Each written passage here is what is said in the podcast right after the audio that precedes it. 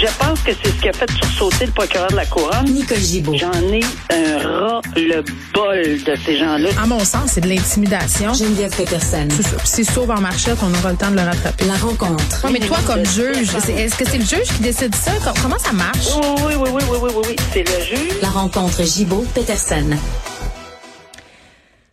Alors, on a avec nous Nicole Gibault, euh, juge à la retraite. Bonjour, Nicole. Bonjour, Yasmine.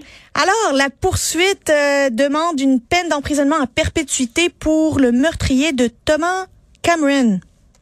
Oui, puis euh, et ça, c'est un dossier qui, évidemment, euh, tout le monde qui, était au courant de cette atrocité, on peut pas, évidemment, nommer l'accusé parce qu'il était mineur, mais Thomas Cameron, c'est la victime, et c'est un dossier qui, qui qui est à glacer le sang parce que évidemment on comprend que ce, ce jeune homme euh, est décédé dans un contexte terriblement euh, difficile, 62 coups de couteau. Euh, alors qu'on est des jeunes dans un parc, là, puis il était supposé d'avoir une réunion finalement pour savoir pour régler quelque chose, peu importe. Mais dans les circonstances, c'est malheureusement ce qui s'est produit. Il s'est terminé par son meurtre. Donc là, la couronne demande que ce soit euh, que la peine, parce que c'est un mineur, à l'époque, puis maintenant, mais l'accusé qui était mineur à l'époque, euh, on demande qu'il soit assujetti. C'est comme ça qu'on appelle ça, c'est un assujettissement à une peine pour adultes qui est prévue à la loi pour des, des- pour les jeunes délinquants. Là. Alors, euh, et c'est soit la peine à perpétuité, là, parce que c'est un meurtre au deuxième degré, et ou une peine jeunesse de 7 ans. Il y a plusieurs facteurs qui ont été discutés, Yasmine, parce que pour en arriver à cette demande-là, la couronne doit faire évaluer, c'est- le fardeau de la couronne, de démontrer effectivement qu'il mérite une peine adulte plus qu'une peine d'adolescent. Mais Nicole, comment on juge quelqu'un qui entre euh, comment on décide finalement si la personne mérite d'être euh, jugée comme adulte ou pas? Est-ce que c'est la gravité du crime? Est-ce que c'est la maturité? Est-ce que c'est la réhabilitation? Quels sont les éléments qu'un juge doit prendre en ligne de compte dans ce euh, contexte? Yasmine, tout ce que tu viens de mentionner sera pris en considération parce que c'est comme ça que ça fonctionne. La différence, c'est que on le fait dans un contexte où on a, euh, évidemment, on va avoir un rapport parce qu'il y a, y a- y a un psychiatre qui doit se, qui s'est prononcé euh, sur la responsabilité parce que la couronne dit, écoute, il savait ce qu'il faisait, il, a, il lui a, pensé à son affaire, il a fait venir la victime euh, dans un dans un endroit X. Euh, on comprend pas tout à fait le mobile, mais il l'a poursuivi, il a continué, s'est acharné, 62 coups de euh, de, de couteau. Euh, c'est absolument terrible. Par contre, de l'autre côté, il faut penser que un adolescent, je comprends qu'il avait 17 ans, 11 mois. Les gens vont dire, ben Mm. voyons donc, pas 30 jours, là. Non, mais c'est parce que est-ce que est-ce qu'il a la maturité? Est-ce qu'il avait la maturité? Est-ce qu'il avait euh, le- parce que la question qui se pose, c'est parce qu'il y a une présomption hein, euh, dans ce domaine-là que un jeune, juste en dessous de 18 ans, euh, il y a une présomption de culpabilité qui est moindre que les adultes. Ils sont plus vulnérables, sont moins matures, euh, sont moins aptes euh, à, savoir ce qui est correct, ce qui est pas correct, puis à juger de comment ils vont réagir. Alors, puis ici, dans ce cas-ci, on ajoute aussi qu'il y avait un problème apparemment qu'on a mis en preuve, qu'il y avait un, problème cognitif, là, cet accusé-là. Donc, on dit qu'il avait peut-être pas la mentalité d'une personne, même pas de 17 ans et 11 mois.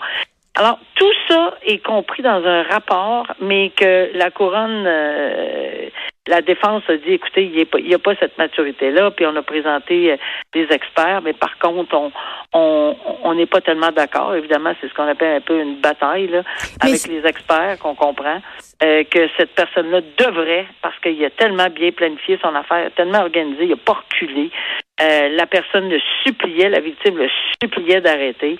Alors, dans ces circonstances-là, c'est une, c'est une décision qui est extrêmement difficile parce que c'est maximum 7 ans pour un jeune euh, mineur, même de, de 17 ans, 11, Et 11 mois, et qui a 21 ans maintenant, par exemple. Mais Nicole, j'ai une petite question. Quand euh, c'est dans ces cas-là, là, l'accusé, il a 17 ans et 11 mois.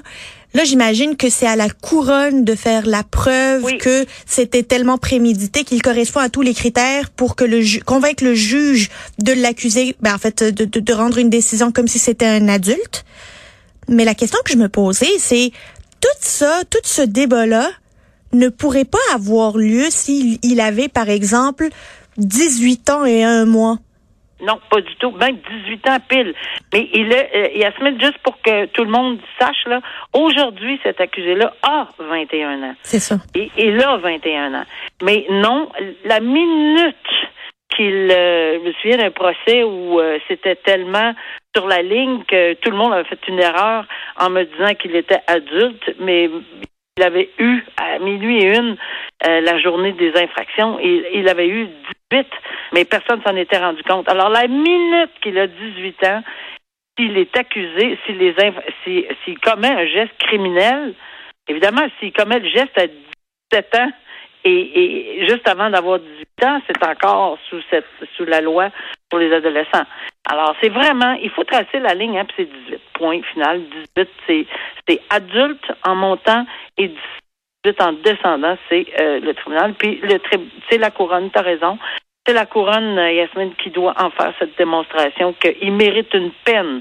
Le, le- tout le travail du procès s'est fait en, en tri- au tribunal de la jeunesse, mais c'est la peine. Doit-elle Oui. être à une peine adulte ou à une peine euh, au, de de- en, en jeunesse, exactement, qui est une très, très grosse différence.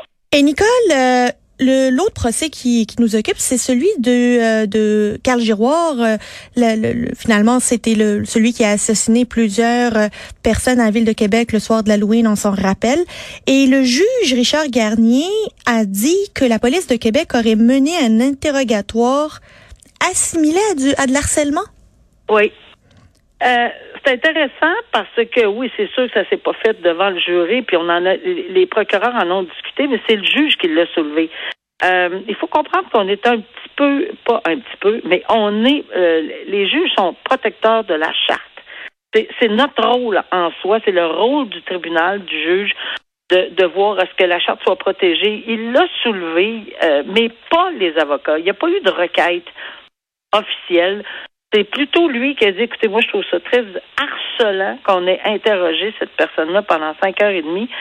Mais c'est, cette personne-là n'a pas parlé. Il y a peut-être une différence là, entre le fait que si la personne, euh, pendant cinq heures et demie, euh, avait eu des propos, le seul propos, enfin, ce que j'ai compris qu'il a eu, c'est de demander son avocat, mais on a quand même voulu lui poser des questions, mais il, il parlait pas. Donc, c'est un silence total, d'après ce que je comprends.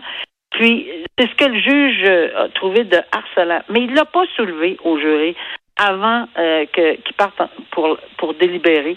Euh, C'était son choix parce qu'il a écouté quand quand le juge donne ses directives. euh, oui, c'est des directives en droit, mais il y a deux avocats. Il y a un de la couronne puis un de la défense. Alors, les deux, euh, en toute humilité, c'est très correct pour le juge d'avoir demandé. Il aurait pu le faire quand même, là, parce que c'est lui qui décide une question de droit. Mais, puis c'est un, un très bon juriste, là, il, il, il est pas à ses premières euh, cartes là, en matière criminelle. Donc, dans ces circonstances-là, il a décidé de ne pas le faire. Est-ce que c'est peut-être que ça aurait été interprété d'une façon ou d'une autre? Il voulait pas laisser de piste sur sa façon, parce que ça n'avait pas été soulevé. Sais, quand c'est pas soulevé par les avocats, ni en couronne, ni à défense, euh, on est placé peut-être dans un contexte difficile. Euh, oui, on l'amène. J'ai déjà amené certains points de droit, pas devant le jury, là, mais à des avocats, puis ils, ils, ils en ont débattu devant moi et j'ai pris une décision. Mais quand les deux procureurs étaient complètement d'accord à dire, ben non, je pense pas, mais peut-être oui, le Ouais, là, propos c'est plus difficile. C'est plus difficile. Et, et, et bon, il y en a qui vont dire, il aurait dû le mentionner. Il y en a d'autres qui disent non. Moi, je suis mitigée. Moi, je pense qu'il a réfléchi. Je pense pas que c'est une décision non réfléchie, mais il a bien fait de la poser. Je pense que il y a bien des gens et des, des incluant les policiers, les enquêteurs, qui vont comprendre ce que ça veut dire aussi. Là. Mais là, étant donné qu'il a pas dit le mot harcèlement devant euh, les jurys, devant le jury, est-ce que ça fait en sorte que ça diminue euh, éventuellement et potentiellement un appel de la couronne pour cause d'erreur de droit? Ou est-ce que je m'égare complètement puis c'est bien possible aussi là? Non, non, non, c'est pas une question. C'est que je serais très, très, très surprise si les procureurs en ont pas. Parce que la couronne n'a pas réclamé. Si ça vient du juge, la défense n'a pas réclamé, sauf que si euh, le juge était pour en parler, il était d'accord, même la défense était d'accord pour euh, amoindrir le terme, peut-être pas parler d'harcèlement. Alors dans ces circonstances-là, je serais très surprise de voir qu'un verdict serait rendu euh, parce qu'on ne sait pas ce qui va se dire là-dessus en délibération. Est-ce qu'ils vont en parler? Est-ce qu'ils vont pas en parler? Est-ce que ça va vous faire pencher d'un côté comme de l'autre? Peut-être que oui, peut-être que non. Alors, on peut pas aller à l'intérieur de, ce, de cette pièce-là pour le savoir. Et dans les circonstances, ça serait assez délicat de dire, ben, parce qu'on ne l'a pas dit. Mais oui, c'est parce que on l'a pas dit. Peut-être qu'on a évité. Si on l'avait dit, on a, on a, il y a comme deux côtés à la médaille. Non, moi, je pense pas que ça, mais c'est une bonne question. Non, Yasmine, c'est une bonne question. c'est juste de, de, de voir si on penserait puis encore une fois, moi aussi, je peux être dans le champ, là, en toute honnêteté, en disant que moi, je pense pas ça pourrait faire partie d'un appel, mais bon. Euh, on sait jamais. On sait jamais. Mais ben, profitons-en pour dire que pendant que le, euh, le, jury du procès de Carl Giroir délibère en séquestration, ben il y a euh, on, on, honore 12 héros de l'ombre lors de cette soirée meurtrière qui qui aurait pu faire beaucoup plus de victimes s'ils étaient pas là. Nicole, j'imagine que tu te joins à moi pour leur dire aussi ah. merci.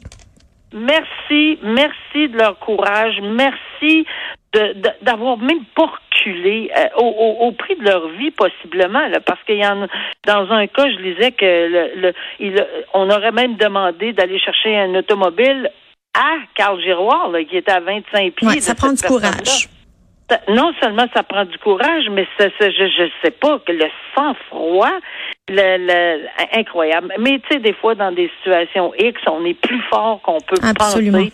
Et c'est des anges gardiens. C'est un remerciement euh, de toute la population. Je pense tout le Québec euh, de, se, joint à cette euh, déclaration de d'héroïsme, puis au fait qu'on leur a, on les a vraiment remerciés de cette façon-là. Absolument. Nicole Gibault, merci beaucoup. Je rappelle, Nicole Gibault est juge à la retraite et notre collaboratrice quotidienne.